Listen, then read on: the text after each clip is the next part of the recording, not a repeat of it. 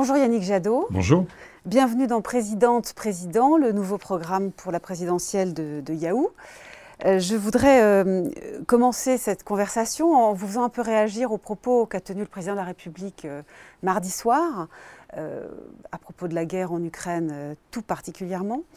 Est-ce que vous avez été surpris ou satisfait, inquiet fâché qu'il ne déclare pas sa candidature en même temps à ce moment-là Non, euh, on est dans un moment euh, dramatique. On est dans un moment dramatique euh, pour évidemment les Ukrainiennes et les Ukrainiens qui veulent simplement vivre libres dans un pays libre, qui se battent ou qui sont sur le chemin de l'exode.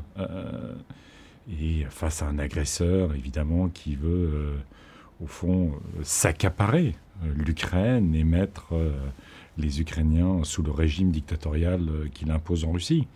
Donc c'est un moment qui doit être un moment d'unité, qui est un moment d'unité à l'échelle nationale, évidemment, d'unité européenne, parce qu'il n'y a que dans l'unité qu'on peut trouver la force et la fermeté pour imposer notamment un régime de sanctions très lourd euh, contre Vladimir Poutine et ses, ses oligarques, se mettre en situation évidemment d'accueillir euh, les centaines de milliers de réfugiés ukrainiens qui fuient, je l'ai dit, les bombes, et puis euh, euh, aider la résistance ukrainienne, et puis préparer les Françaises et les Français au, à l'impact que peut avoir cette guerre sur le continent européen, sur le pouvoir d'achat, sur un certain nombre de secteurs. Donc il est dans sa responsabilité, surtout que pour ma part, j'avais trouvé euh, assez contre-productive, sa stratégie euh, jusque-là, qui était de parler seul euh, à Vladimir Poutine, alors qu'on a besoin du rapport de force de l'Union européenne. On voit que c'est quand elle est unie, l'Union européenne, qu'elle pèse. et puis, vous savez, cette relation de tutoiement qu'il a mis en scène lui-même quand il parle à Vladimir Poutine. Il faut parler à Vladimir Poutine, mais je l'ai dit, il faut parler en tant qu'Union européenne, et puis toujours avoir en tête que euh, Vladimir Poutine, euh, c'est celui qui a massacré les Tchétchènes, c'est celui qui a bombardé euh, les populations civiles en Syrie, c'est celui qui a, fait déjà la guerre en Géorgie, qui a imposé un dictateur en Biélorussie et qui, évidemment, n'est pas sa première intervention sur le sol ukrainien. Donc, on est dans un moment de gravité. C'est normal que le président n'ait pas déclaré sa candidature dans la même allocation, allocution pardon, euh, par laquelle il s'adressait aux Français sur la Bien sûr, ce sujet est suffisamment, euh, suffisamment grave pour que ce soit un moment euh, d'explication de la stratégie française, de la stratégie européenne, encore une fois sur un, euh, sur, un, sur une guerre euh, qui, euh, qui frappe notre sol et qui est extrêmement grave. Alors, le président de la République a aussi déclaré notre défense européenne doit franchir une nouvelle étape et puis la France, pour sa part, donc amplifiera l'investissement dans sa défense. Alors les Verts sont très européens, donc je présume que vous êtes satisfait de cette union hein, face à la Russie, mais les Verts sont peu militaristes. Euh, comment réagissez-vous à cette annonce euh, d'une plus grande militarisation? D'ailleurs, il y a déjà des achats d'armes, hein, vous le savez, euh, par l'Union européenne envoyés en Ukraine. Et comment réagissez-vous aussi au fait que la France va amplifier son investissement dans sa défense? Je cite le président de la République. Écoutez, il y a plusieurs choses, si vous me permettez, dans votre question. il y a d'abord le soutien à la résistance ukrainienne. J'avais moi-même appelé dès le début à ce qu'il y ait ce type de soutien. Euh, les Ukrainiennes et les Ukrainiens se battent dans la rue, ils se battent dans leur maison pour protéger leur démocratie, pour protéger leur liberté. Et je trouve ça plus que normal euh, qu'on leur apporte euh, équipement et armes nécessaires pour se défendre. moi, j'ai toujours regretté que le Front populaire l'ait pas fait avec les Républicains pendant la guerre d'Espagne.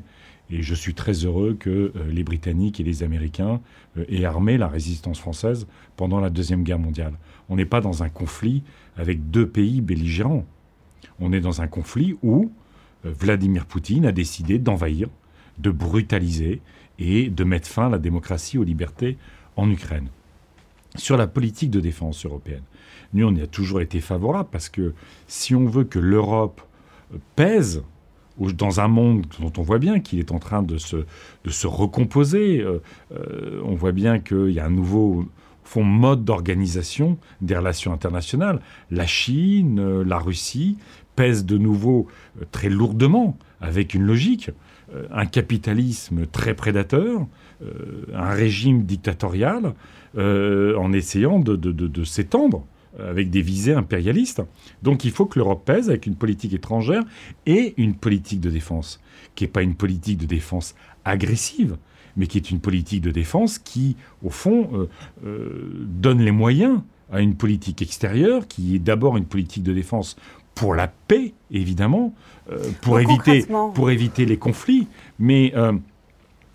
et on parle du président de la République, mais le président de la République a été l'un des premiers euh, pendant son quinquennat à remettre en cause une perspective de politique de défense européenne.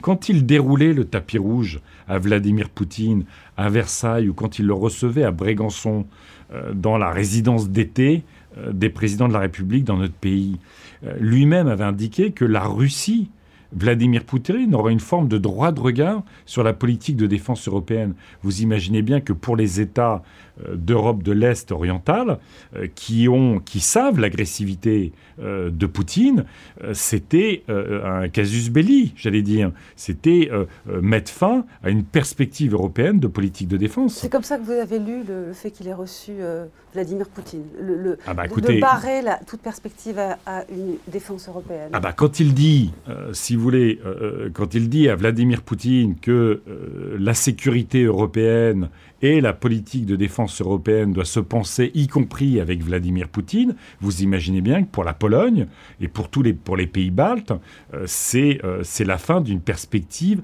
crédible d'une politique de défense qui les protège vis-à-vis d'un agresseur. Moi, je suis pour qu'on ait une politique de défense, y compris euh, pour qu'on ne dépende plus de l'OTAN, qu'on ne dépende plus du parapluie américain pour nous protéger. Je vais juste poser la question précisément pour être sûr d'obtenir votre réponse précise. Est-ce que la France doit sortir de l'OTAN? Tant qu'on n'a pas de politique européenne de défense, on ne sort pas de l'OTAN. Il nous faut les moyens face à des puissances politiques euh, très lourdes, très agressives aujourd'hui. Il nous faut les moyens de défendre, potentiellement d'intervenir sur un certain nombre de terrains. Tant qu'on n'a pas de politique européenne de défense, il faut des cadres euh, de travail, de coopération, y compris militaire. L'OTAN en est un, mais encore une fois, ma, euh, le projet que je porte, c'est une vraie politique européenne de défense autonome. autre question précise, pensez-vous que ce soit le bon moment, comme le demandent un certain nombre de gens, par exemple Anne Hidalgo, euh, d'enclencher une procédure accélérée euh, pour que l'Ukraine fasse partie de l'Union européenne? Alors, je pense qu'il c'est important dans le contexte de donner une perspective une perspective euh, pour l'Ukraine. Vous savez, euh, euh, tous ces mouvements démocratiques, on, est, on peut toujours critiquer l'Union européenne, et je suis le premier à le faire en étant très pro-européen. Je suis le premier à être insatisfait parfois du fonctionnement de l'Union européenne. Mais tous les mouvements démocratiques en Europe, à l'extérieur de l'Union européenne, l'Union européenne, c'est la référence. L'Union européenne, c'est l'idée qu'une fois qu'on est dedans, on est protégé du retour des dictatures on est, les libertés sont garanties parce que c'est dans l'acquis européen. Donc pour les Ukrainiennes et les Ukrainiens, depuis des années, depuis euh, euh, les, euh, les, manifestations sur la place Maïdan, la perspective européenne est pour eux d'abord une perspective démocratique.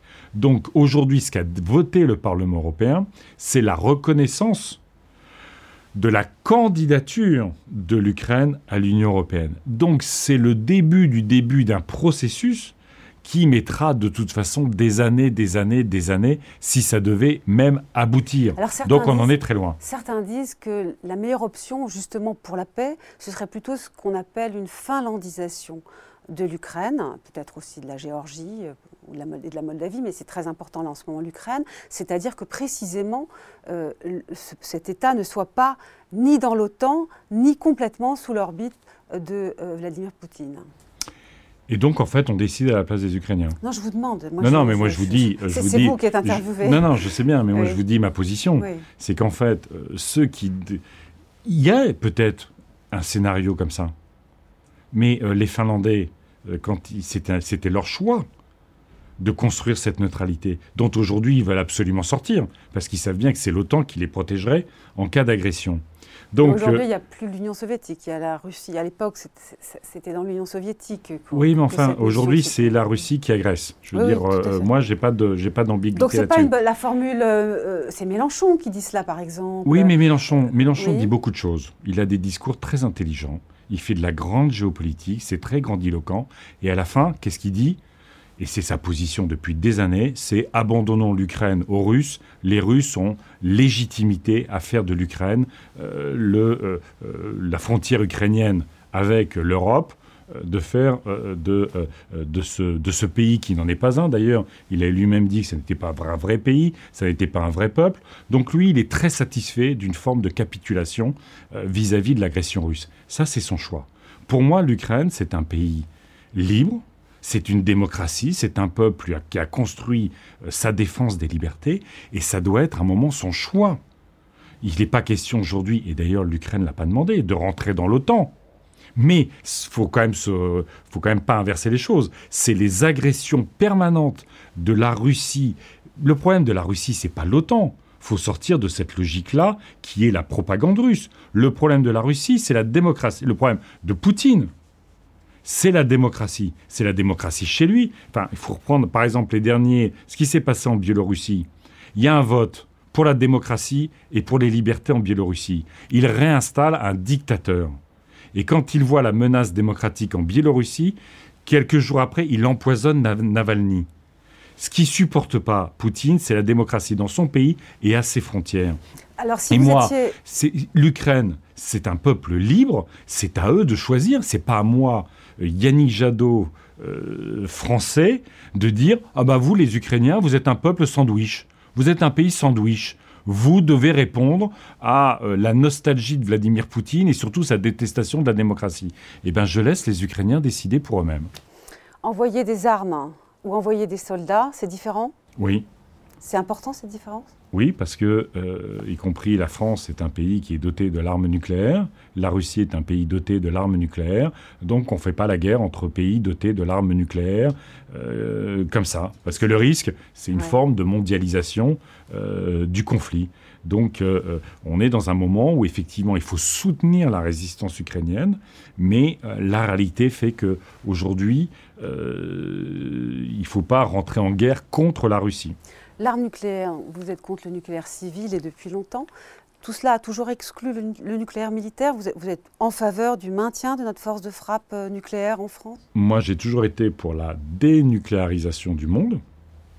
Ce n'est pas simplement euh, mon projet, ce sont les traités internationaux. Le traité de non-prolifération nucléaire s'est construit en disant si on veut éviter que de nouveaux pays se dotent de l'arme nucléaire, il faut que les pays dotés réduisent et suppriment l'arme nucléaire. On voit aujourd'hui tous les dangers de la prolifération nucléaire, à tout point de vue, que ce soit par des groupes potentiellement terroristes ou la multiplication des États euh, qui veulent s'en doter en pensant qu'ils sont protégés. Donc il faut penser euh, le désarmement nucléaire, mais aujourd'hui il faut le faire dans le cadre d'une initiative multilatérale. Moi je veux que la France porte une initiative multilatérale, notamment potentiellement avec la Grande-Bretagne, pour justement relancer un processus de dénucléarisation militaire parce que ça peut toujours nous péter. Pardon? C'est peut-être pas le très bon moment, au sens où ça voudrait dire nous-mêmes nous démunir peu à peu. C'est pour ça que je parle d'une initiative multilatérale. je ne parle pas d'un désarmement unilatéral. Donc en ce moment, le nucléaire et, même, je dirais, la France avec une arme nucléaire, maintenant que le Royaume-Uni n'est plus dans l'Union européenne, est vraiment le garant, la force de dissuasion de toute l'Europe c'est une force de dissuasion incontestable. C'est pour ça que le désarmement ne se construira aujourd'hui, y compris dans ce, avec les tensions qui se sont multipliées, ne se construira que euh, dans une logique multilatérale. Et alors les budgets, parce que vous ne m'avez pas répondu, les, budgets, de la défense, le président souhaite les augmenter, vous êtes d'accord? Non, moi pour l'instant je, soutiens euh, la loi de programmation militaire parce qu'il y a un vrai exercice de rattrapage euh, de euh, nos capacités, euh, que ce soit les équipements de nos soldats, que ce soit un certain nombre de manques qu'on a sur des hélicoptères de transport, des patrouilleurs. On a un certain nombre de, de, qui sont euh, devenus obsolètes, qui ont encore des gros problèmes de maintenance. Donc la loi de programmation militaire nous permet, au fond, de, se remettre à jour en termes d'équipement. Ah, pour l'instant, non. non, non Et donc je reprends votre logique. Euh, euh, on n'a pas envoyé de soldats, mais juste euh, des armes euh, de soutien.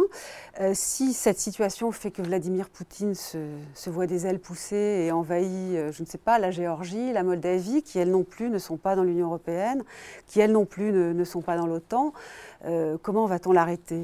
Vous avez raison, c'est un, un vrai sujet. je pense qu'il faut, il faut rester extrêmement, c'est pour ça qu'il faut rester extrêmement ferme surtout le régime de sanctions, euh, l'exclusion de la Russie de toute la communauté internationale. Mais vous avez raison de souligner que euh, euh, la Géorgie est menacée, la Moldavie très clairement. Il y a de l'agression verbale vis-à-vis de la Pologne. Euh, donc, euh, mais là, pour le coup, on n'aura pas le choix. Il faudra qu'on y aille. Hein. Ah, de, toute façon, la Pologne est dans l'OTAN. Donc, euh, exactement. Donc, mais c'est pour ça qu'il faut agir et c'est pour ça qu'on voit bien à quel point l'Ukraine aujourd'hui. c'est pas simplement. moi, j'entends bien la logique. On la connaît dans l'histoire. Hein, on abandonne l'Ukraine pour satisfaire un dictateur. Ça, on l'a déjà, on l'a déjà vu. Ça marche pas. Euh, ça ne limite pas euh, la, volonté impérialiste. Euh, donc il faut, évidemment, c'est pour ça qu'il faut taper très fort aujourd'hui sur Poutine et son oligarchie, avoir le maximum de sanctions pour que, à la fois, il y ait un cessez-le-feu, un, cessez-le-feu qui est la paix, qu'il retire ses troupes d'Ukraine, et puis qu'il n'ait plus de velléité d'invasion sur d'autres pays de son, de son voisinage. Alors le président de la République a dit aussi qu'il fallait euh, renforcer notre stratégie d'indépendance énergétique européenne. Alors là, on est sur vos sujets préférés, mais il me semble quand même qu'il y a quelques difficultés nouvelles qui arrivent. Prenons le, gaz, nous avons toujours besoin de gaz naturel. J'ai vérifié, il y a toujours 12 centrales électriques françaises qui marchent au gaz. Euh, nous avons une demande d'électricité qui est encore assez forte. Il va y avoir la fin d'apports euh, venant de la Russie. Comment on va faire? Est-ce qu'on ne va pas être obligé, par exemple, d'utiliser, plus que vous ne l'aviez envisagé, le nucléaire et alors, on l'utilise comment? Comment on fait pour avoir des centrales en plus? Bah, Ça on fait déjà un peu plus fonctionner celles qu'on a.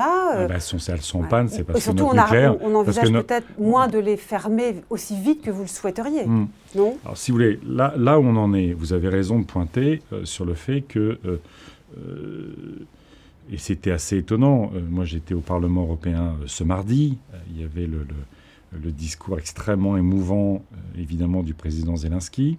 et puis, on a vu une sorte de bascule de toute une série de dirigeants politiques européens, la présidente de la Commission, les groupes politiques, qui, il y a encore quelques semaines, nous disaient que le gaz était une énergie verte, qu'il fallait développer le gaz, et qui aujourd'hui disent Ah, ben, on a un problème avec le gaz. Donc, on était content de voir euh, au fond, euh, euh, la rationalité l'emporter, la responsabilité l'emporter.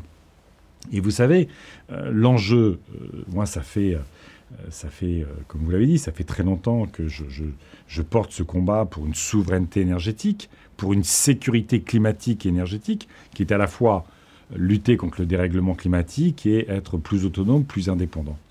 Il y a quelques, si je peux me permettre, il y a quelques, euh, il y a quelques années, c'était déjà Emmanuel Macron, président de la République, euh, l'Europe s'est dotée de nouveaux objectifs en matière de climat, c'est en 2018, euh, renouvelable et efficacité énergétique. L'efficacité énergétique, c'est notamment investir sur l'isolation des logements.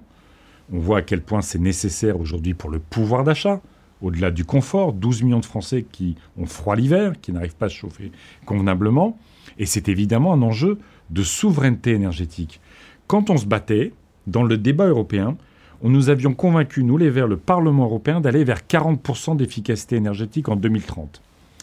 40% d'efficacité énergétique en 2030, c'est réduire en 10 ans, à ce moment-là, la moitié de notre consommation de gaz, de deux tiers nos importations de gaz. Vous voyez comme quoi le projet que nous portons est aussi un projet de sécurité et, euh, et d'indépendance. Donc on peut agir vite pour pouvoir se passer du gaz russe. Et pour pouvoir se passer du gaz russe, là, on est sur 10 ans. construire un réacteur nucléaire dans notre pays, ça prend 15 ou 20 ans. Donc la réponse n'est pas le nucléaire.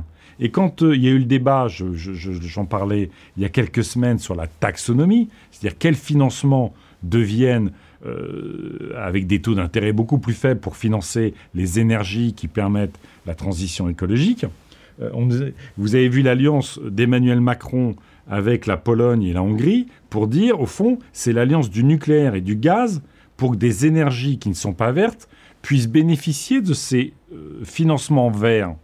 Et donc, en fait, vous voyez que le nucléaire n'est pas la réponse au gaz. Ils sont toujours alliés. Dans le combat européen depuis 20 ans, c'est l'alliance du nucléaire et du gaz contre l'alliance de l'efficacité et des énergies renouvelables. Le président Macron, en 2018, cette même année-là, il signait avec Poutine des accords pour favoriser la présence de Total dans le gaz russe. Donc ce que je veux dire aujourd'hui, ce dont on a besoin, c'est d'un grand plan d'investissement européen de sécurité climatique et énergétique qui mettent le paquet sur la réduction de nos consommations dans nos logements.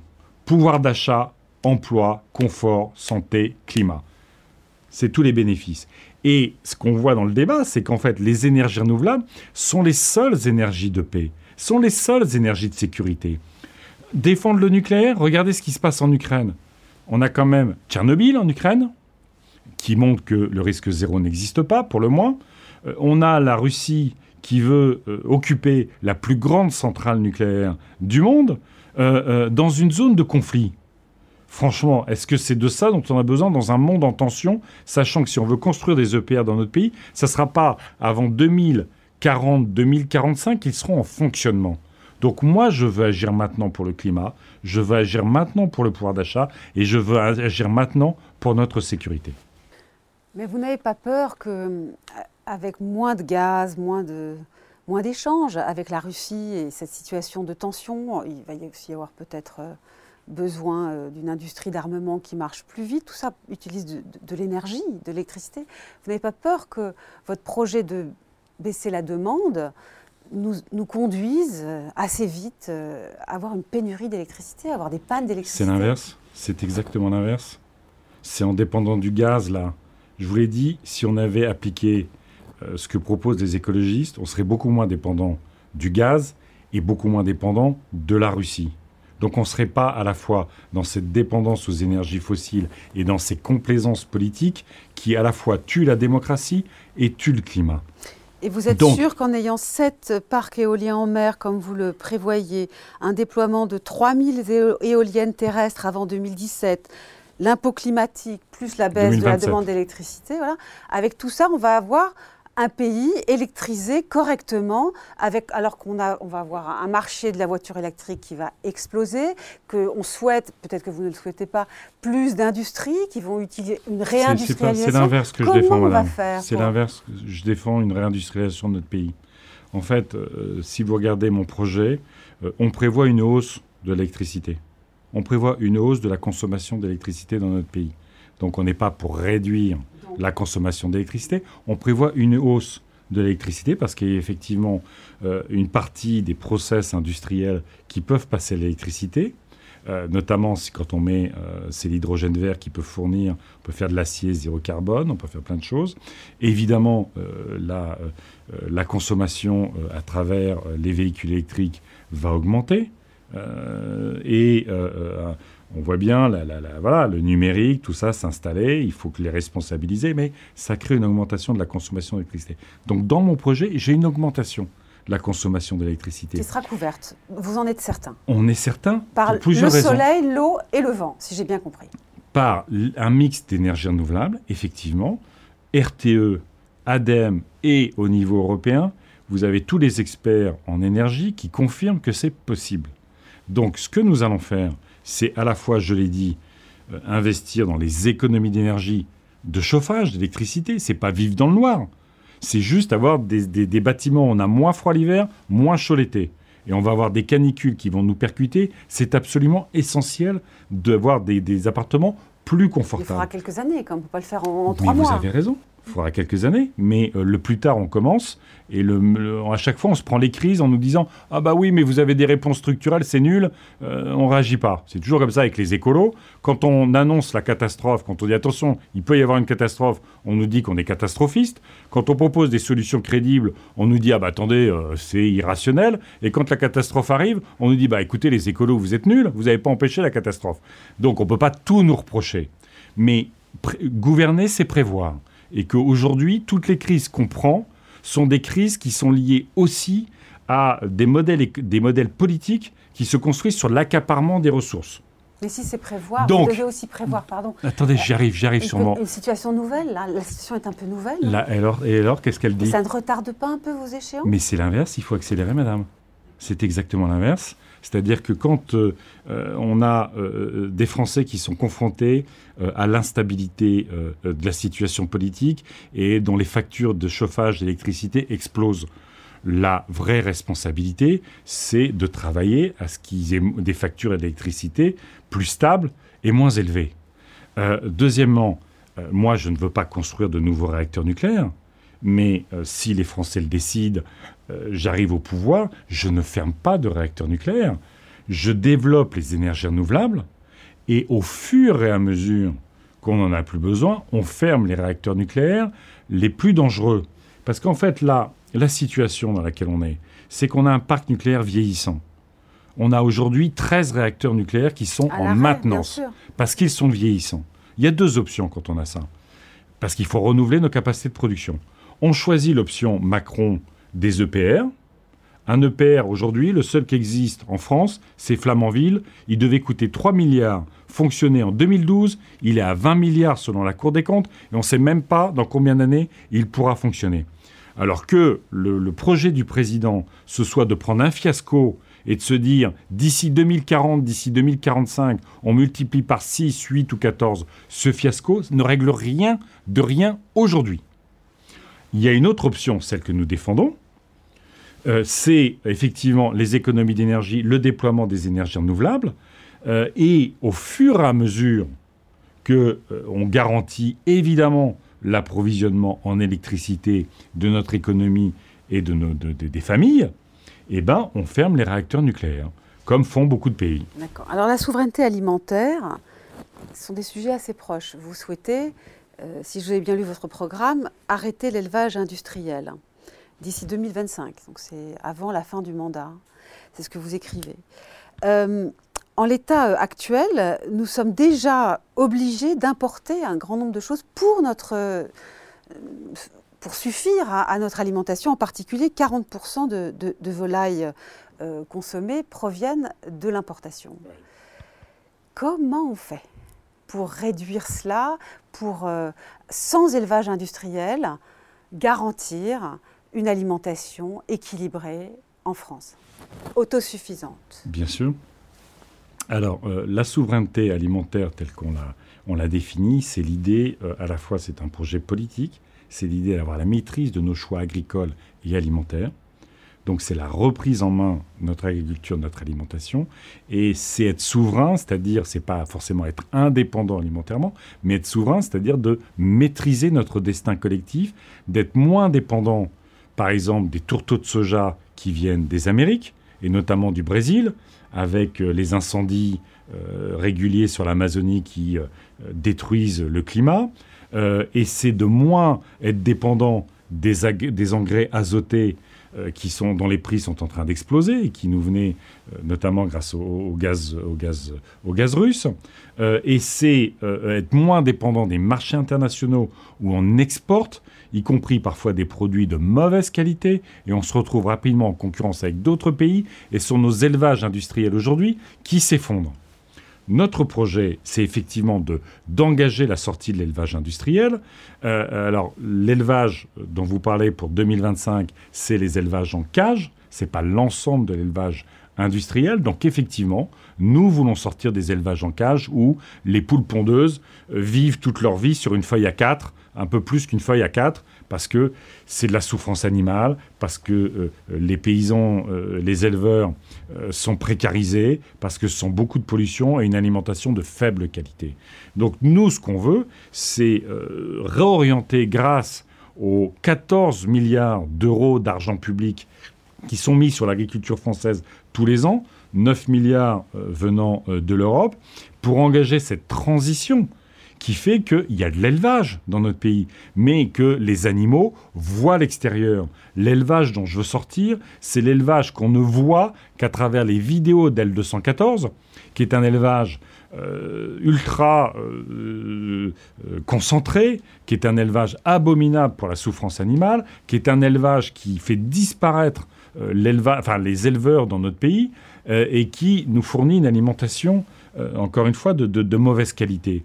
Donc on va travailler justement à la mise euh, en qualité de notre agriculture. Euh, on a, j'ai dit, on a 13 milliards par an. On a 27 fermes qui ferment par jour. 27 fermes qui disparaissent par jour. On a près d'un suicide d'agriculteurs par jour.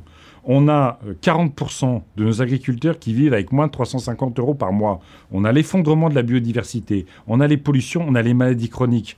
Ce système-là est aberrant. Moi, je veux en changer, effectivement et donc euh, euh, faire davantage d'élevage paysan avec des élevages moins importants euh, en, quantité, avec des animaux qui, qui, voient l'extérieur, pour qu'on ait, encore une fois, quelque chose qui soit plus durable et plus équilibré. Mais une bonne partie du poulet que nous importons, c'est du poulet labellisé, c'est du poulet à valeur ajoutée. Et on exporte du poulet congelé pour aller dans les pays du Golfe.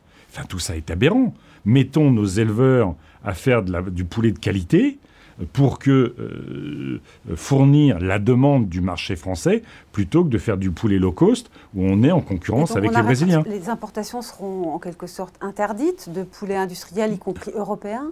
Non, on n'interdit pas les importations, mais on crée euh, une, agriculture qui réponde à l'attente de la société euh, sur, sur la qualité, euh, et qui, euh, voilà, qui permettent. Donc on n'interdira pas les, importations, donc elles seront beaucoup moins chères. Non, non, attendez, moi. Notre bon poulet bio effectivement bien meilleur sur le plan. Non, mais moi, je, moi, vous savez, ça fait, ça fait 30 ans que je me bats contre les accords de libre-échange euh, qui font venir une agriculture de mauvaise qualité dans notre pays. Je me bats contre les accords. Comment on se bat? Comment se bat-on ah ben ça, on les interdit. On arrête les, accords de libre-échange. On les bloque. On interdit les importations de ces mauvais ah, aliments. ah ben moi, je ne veux pas euh, d'accord de libre-échange avec le Mercosur, dont le Brésil. je parle de l'Union européenne. Il y a quand même ah, du, poulet élevé industriellement. Eh ben, de toute façon, mais nous, là, on va changer euh, le modèle français. C'est une bagarre évidemment européenne. C'est de la bagarre que nous menons en permanence au niveau européen. Et il faut, euh, c'est à la fois une bagarre effectivement sur, j'allais dire, la massification de la qualité euh, euh, qui permettra, y compris, euh, de baisser un peu, un peu les coûts. Mais ça donne une agriculture qui est effectivement beaucoup plus autonome vis-à-vis du reste du monde et des fluctuations de tous les marchés internationaux. Et il faudra effectivement qu'on ait dans notre pays, à la fois par un régime un peu moins carné, c'est bon pour la santé de manger un peu moins de viande. On arrive à un sujet qu'un autre candidat aime bien euh, agité contre vous. Je pense évidemment à Fabien Roussel qui dit euh, l'écologie est culpabilisante sur certaines choses. Euh, je me suis étonnée parce que vous ne répondez jamais, mais oui, bien sûr, parce qu'en vérité, pour devenir écolo, il faut un peu sentir la faute aussi. En fait, vous n'allez jamais sur ce terrain-là, vous dites non, non, on n'est pas culpabilisant. Ça m'étonne parce qu'en réalité, c'est normal que vous le soyez, c'est votre boulot. Non, moi je ne veux pas être culpabilisant. Je suis désolé. Euh, vous savez, euh, j'ai trop de respect pour les classes populaires euh, pour jouer comme ça avec la crise écologique. Vous savez, moi, le côté, eh ben, les classes populaires, qu'on les laisse tranquilles avec le diesel, les classes populaires, qu'on les laisse tranquilles avec le trop sucré, le trop salé, le trop gras, reprenant tous les arguments des lobbies industriels. Vous savez, les classes populaires sont les premières victimes de la pollution de l'air. Selon les études, on est de 50 000 à 100 000 morts par an de la pollution de l'air. C'est plus que le tabac, c'est plus que l'alcool. C'est la première cause de mortalité. Euh, euh, euh, malbouffe, diabète, surpoids, obésité, maladies chroniques, ce sont les classes populaires qui sont les premières touchées par la malbouffe.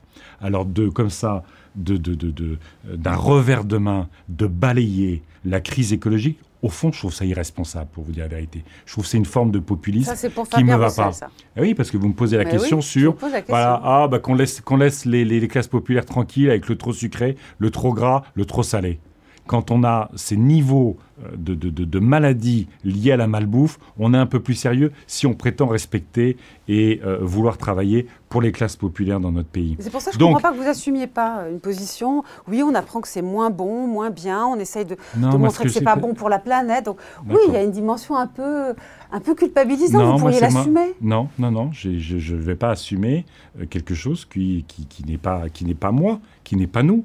Moi, ce que je veux donner, c'est aux classes populaires les moyens de bien manger. Je n'ai pas les culpabiliser euh, en disant, au fond, euh, vous, avez des maladies, euh, c'est de votre faute.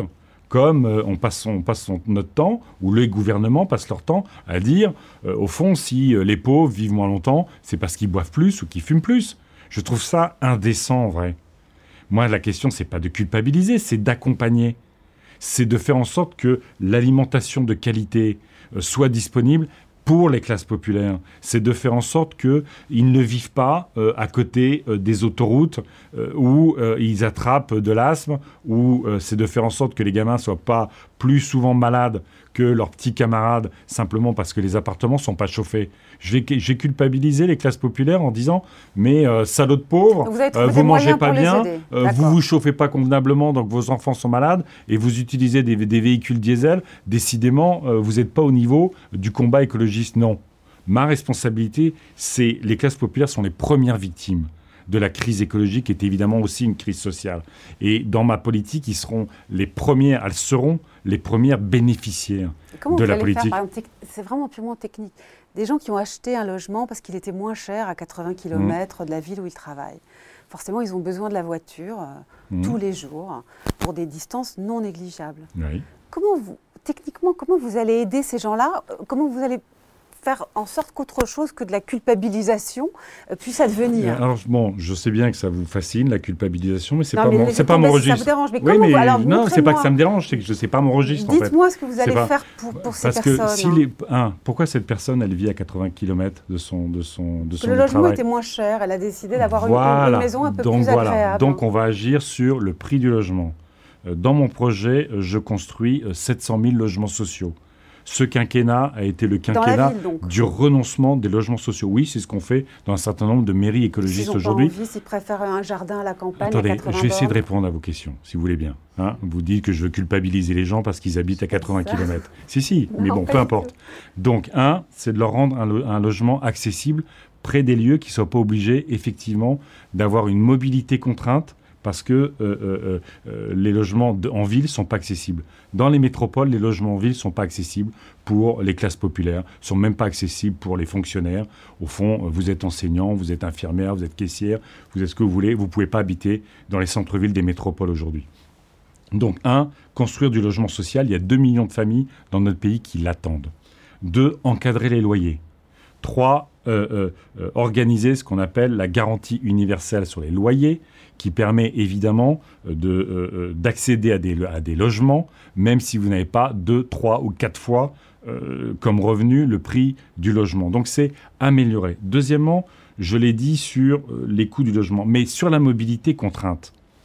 quand nous nous battons pour qu'il y ait des commerces de centre-ville et pas des zones commerciales à 10-15 km, quand nous nous battons pour qu'il y ait des services publics de proximité, quand on se bat contre les déserts médicaux, quand on se bat pour des installations de sport, de culture, au fond, c'est réduire les mobilités contraintes pour être moins piégé par la voiture.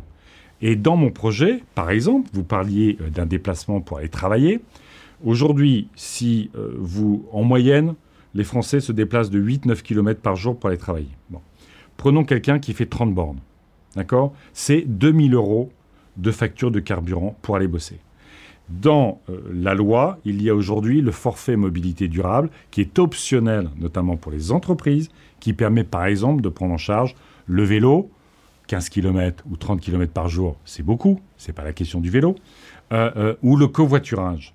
Et eh ben moi, je veux imposer le forfait mobilité durable dans les entreprises pour que, par exemple, quelqu'un qui avait 2000 euros de facture de carburant à l'année, en faisant du covoiturage à deux, par exemple, ça fait 1000 euros. Et bien ces 1000 euros, dans la loi, seront pris en charge par les entreprises. Donc là, c'est une économie de 1000 euros.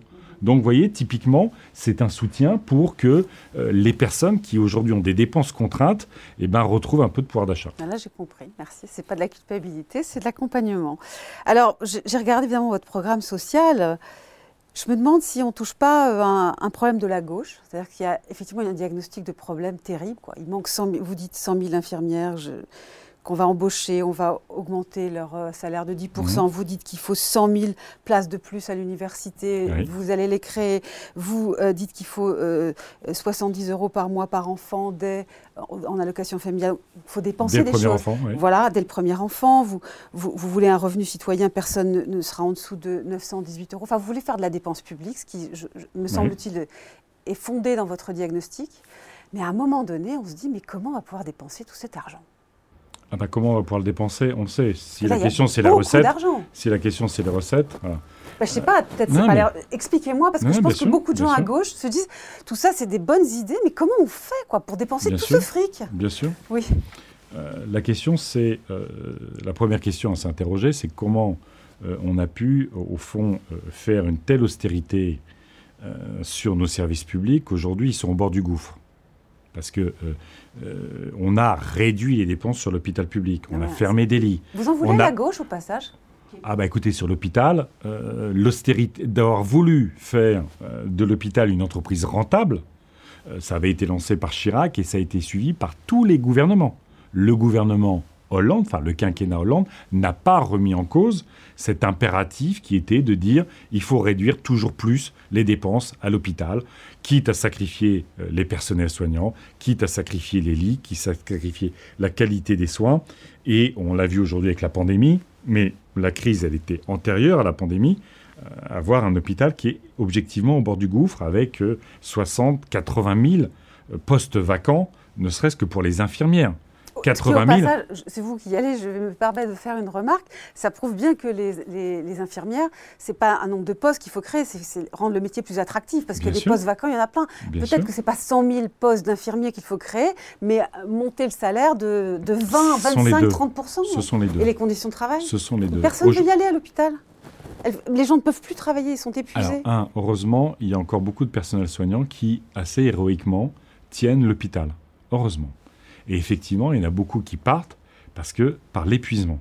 Donc il faut à la fois remplir les postes vacants et puis créer les 100 000 postes pour avoir un ratio soignant-malade qui permette des conditions de travail euh, décentes et arrêter pour des infirmières, des infirmiers de dire ah bah là désolé ton week-end en famille euh, tu le ranges, euh, là, tu vas changer de poste, demain, euh, tu vas changer de service, ce qui rend, euh, encore une fois, les conditions de travail extrêmement difficiles et souvent le sacrifice de la vie privée et la vie familiale. Et donc, il faut à la fois augmenter les salaires. Les syndicats demandent 10% d'augmentation des salaires.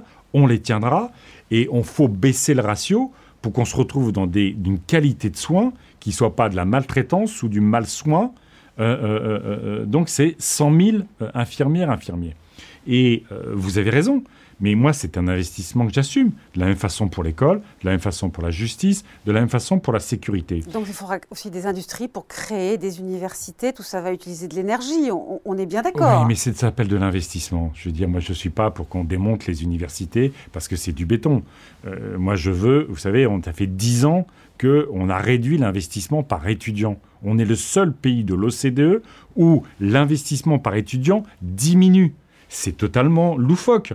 Dans un, dans un monde qui se, doit se construire sur l'épanouissement, les savoirs, l'intelligence individuelle et collective, euh, l'accomplissement, et donc c'est autour, évidemment, de l'éducation et de l'enseignement supérieur de la recherche publique qu'on construira une société apaisée, qu'on construira de la cohésion, de la solidarité et de la compétitivité. Donc c'est encore une fois, toutes les études montrent que vous mettez un euro dans l'enseignement supérieur, en quelques années, vous gagnez plus en termes de prospérité collective. Donc, attendez. Beaucoup de gens sont d'accord avec vous. Le problème, c'est comment on, on a, cet argent. On a ça. Comment je finance? Oui. Alors ça, je finance par euh, la mise en place d'un euh, impôt de solidarité sur la fortune climatique. Vous savez que euh, l'impôt de solidarité a été supprimé par Emmanuel Macron au prétexte qu'il fallait faire de l'investissement, comme il a supprimé la fiscalité spécifique sur le capital, en baissant la fiscalité, ce qu'on appelait la flat tax, en disant c'est pour l'investissement. Les études même de l'État, des, instituts autour du gouvernement, disent qu'il y a eu zéro investissement. Tout l'argent est parti pour les actionnaires. Donc on crée un impôt, on remet un impôt de solidarité sur la fortune en évitant, en évitant, oui, en évitant, en évitant toutes les exonérations qui faisaient qu'à un moment donné les milliardaires payaient rien d'impôt sur la fortune, ils le contournaient. Donc on supprime les exonérations avec un rendement effectivement de 15 milliards. Et c'est pas beaucoup, hein. excusez-moi de vous dire, avec tous vos projets. J'y arrive, j'y arrive. Je vous, je vous, mets un des points. D'accord? Je veux bien, on va faire tous les points. Mhm.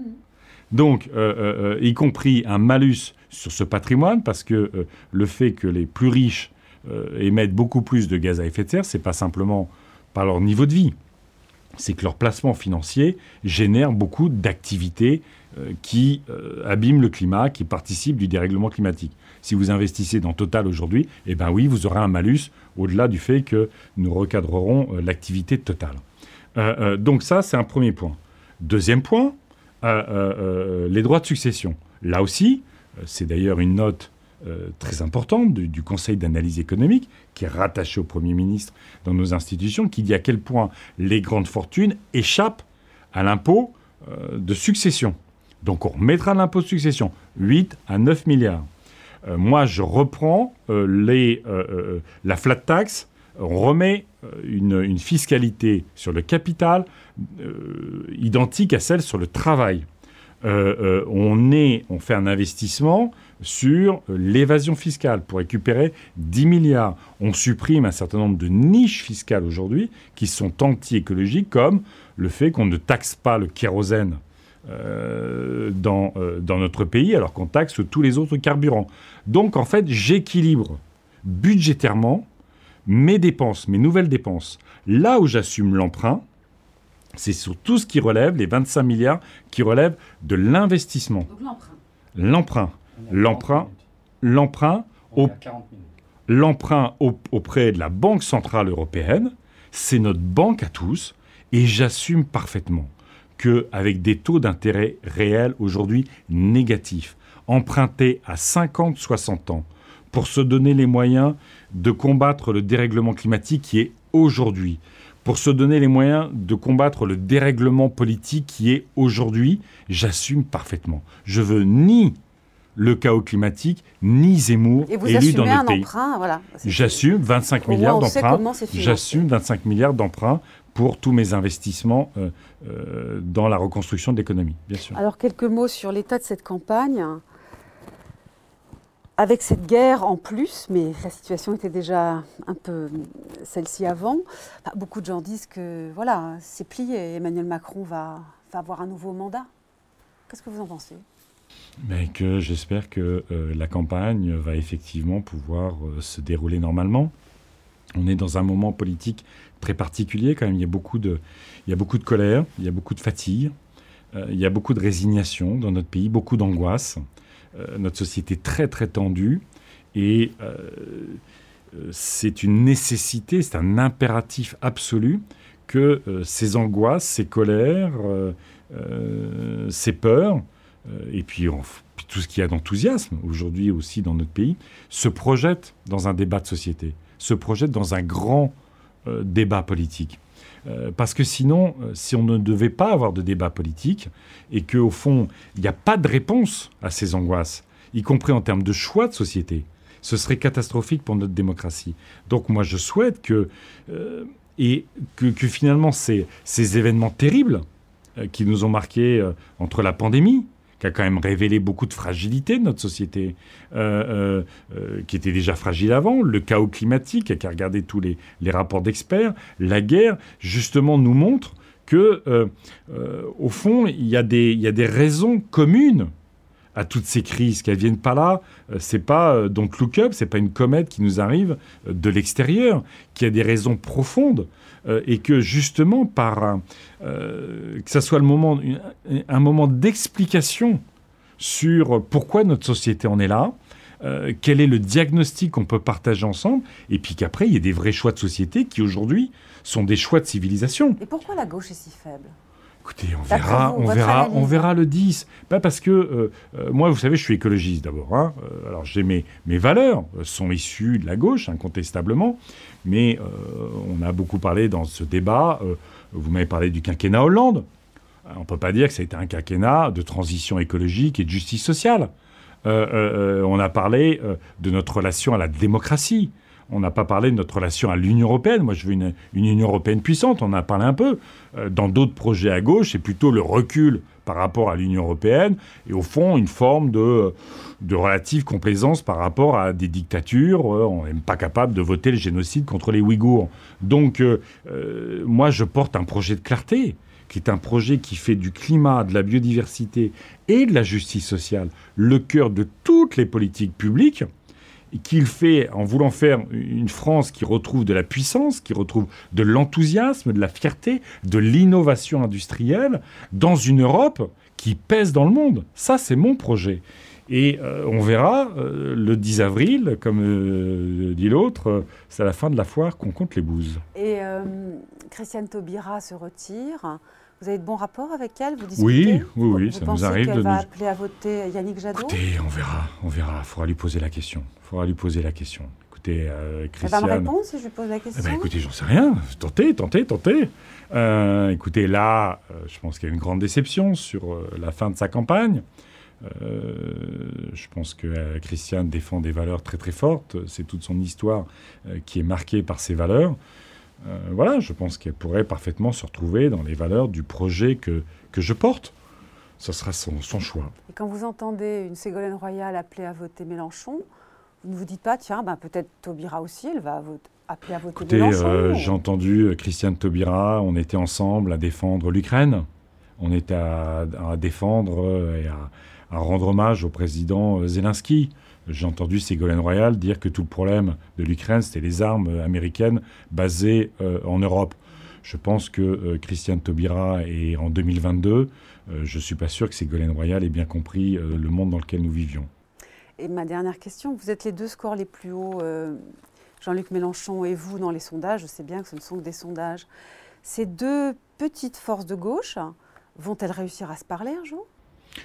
Écoutez, je suis sûr que les électorats euh, aujourd'hui sont beaucoup moins euh, euh, divisés sur un certain nombre de sujets que qu'on peut l'être avec Jean-Luc. Je veux dire, je pense que cette séquence, ce drame, cette guerre en Ukraine révèle aussi des personnalités et des principes qui sont essentiels. Enfin, je veux dire, à un moment, la, la politique, c'est évidemment c'est d'abord résoudre les difficultés des Françaises et des Français. On aura un débat, euh, est-ce qu'il faut plus d'éolien offshore, est-ce qu'il faut plus d'éolien terrestre, de photovoltaïque Tout ça est essentiel, parce qu'à un moment donné, il faut un chemin concret, pragmatique, de mise en œuvre. Mais euh, une, campagne présidentielle, c'est aussi quelles sont les valeurs qu'on défend pour la France. On a parlé de l'Union européenne, on a parlé de politique de défense. chez Jean-Luc Mélenchon, il met opt-out. C'est-à-dire qu'en fait, lui, ne veut pas participer à la dynamique européenne sur une politique de défense. C'est sa stratégie. Hein, sa stratégie de l'opt-out, c'est dire au fond, euh, la France se retire des sujets qu'elle considère euh, relever de sa seule euh, souveraineté nationale. Vous imaginez bien qu'une stratégie comme ça, multipliée par 27, il ne va pas nous rester grand-chose à partager. Parce que chacun va trouver qu'il y a quelque chose. Il y en a qui vont, les paradis fiscaux vont dire, ah bah écoutez, facile, la fiscalité, on se retire complètement. Donc au fond, on se retrouve tout seul face aux problèmes du monde. Ben moi, j'y crois pas. Je pense que pour peser face à Poutine, pour peser face à Xi Jinping, pour peser face aux États-Unis, face aux GAFA, on, et pour régler, ou en tout cas gagner la bataille du climat, euh, il faut être l'Union européenne. Une France forte dans une Union européenne puissante. bah, ce sont deux projets de société, donc aux, électrices et aux électeurs de trancher.